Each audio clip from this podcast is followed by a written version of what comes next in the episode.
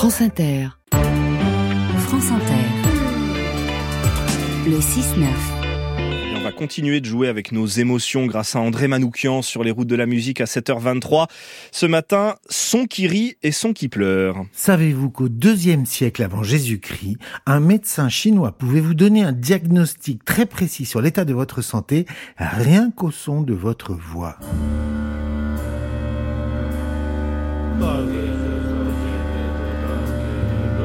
L'incantation, c'est une croyance qui associe la guérison à une parole magique et qui remonte à la nuit des temps.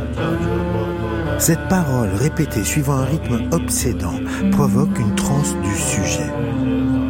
En état d'hypnose, celui-ci lâche l'objet de sa souffrance et peut parfois s'en libérer de manière définitive. Le paradoxe de l'incantation, c'est qu'elle doit être incompréhensible pour faire de l'effet.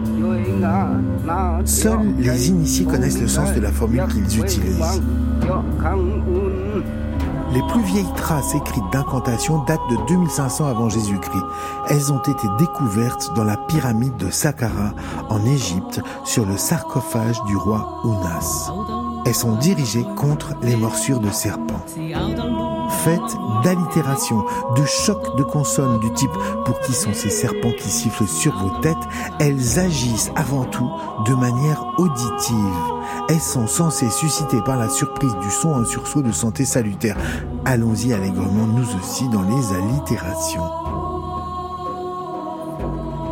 Dans l'Odyssée d'Homère, Ulysse, blessé au genou par un sanglier dont les défenses enlevèrent profondément les chairs mais sans arriver jusqu'à l'os, est soigné par les fils d'Autolycos qui, s'empressant autour de la blessure de l'irréprochable et divin Ulysse, la bandèrent avec soin et arrêtèrent le sang noir par une incantation.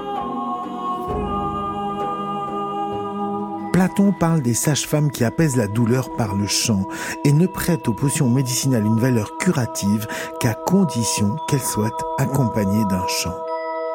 En Chine, en 150 avant Jésus-Christ, le sage Su Matsien écrit Les sons et la musique, c'est ce qui agite et anime les artères et les veines, ce qui circule par les souffles vitaux et conduit le cœur à l'harmonie et à la rectitude. Le sage chinois va dresser une cartographie des émotions humaines d'après le timbre d'une voix. Pour lui, la voix vient du cœur et traduit les élans, les émotions de plaisir ou de tristesse ou de colère. Au Japon, on diagnostique l'état d'un patient par le trouble des cinq voix, selon qu'elles soient nasillardes, salivantes, vociférantes, délirantes ou gémissantes, elle indique une affection du poumon, de la rate, du foie, du cœur ou du rein. Dans le monde chrétien, Bernard de Clairvaux, saint catholique, réformateur de l'ordre cistercien, est guéri dans son enfance d'un violent mal de tête par le chant d'une femme. La voix est un révélateur de l'équilibre de l'homme, un marqueur de son état physiologique. Mais la voix agit aussi comme un élément guérisseur. Pour qu'elle puisse exercer pleinement sa fonction réparatrice, il faut qu'elle soit émise avec justesse, ce qui n'est pas donné à tout le monde.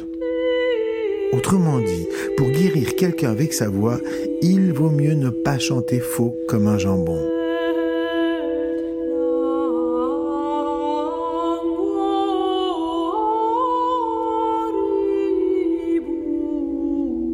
Selon Champollion, les hiéroglyphes égyptiens Ma et Rou désignent la justesse de la voix. Ils sont mentionnés dans le livre du passage à la lumière qui traite justement des formules magiques qu'il faut réciter pour aider l'âme du défunt à affronter les 40 épreuves qui l'attendent dans l'au-delà avant d'accéder au paradis.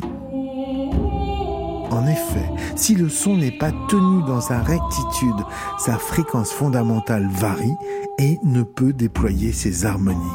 Or, ce sont les harmoniques qui agissent sur nos organes.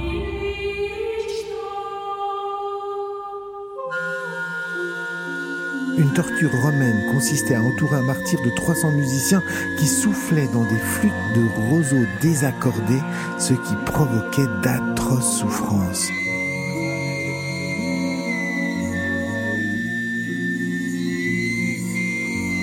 Spéciale dédicace pour Thomas VDB et sa flûte à bec.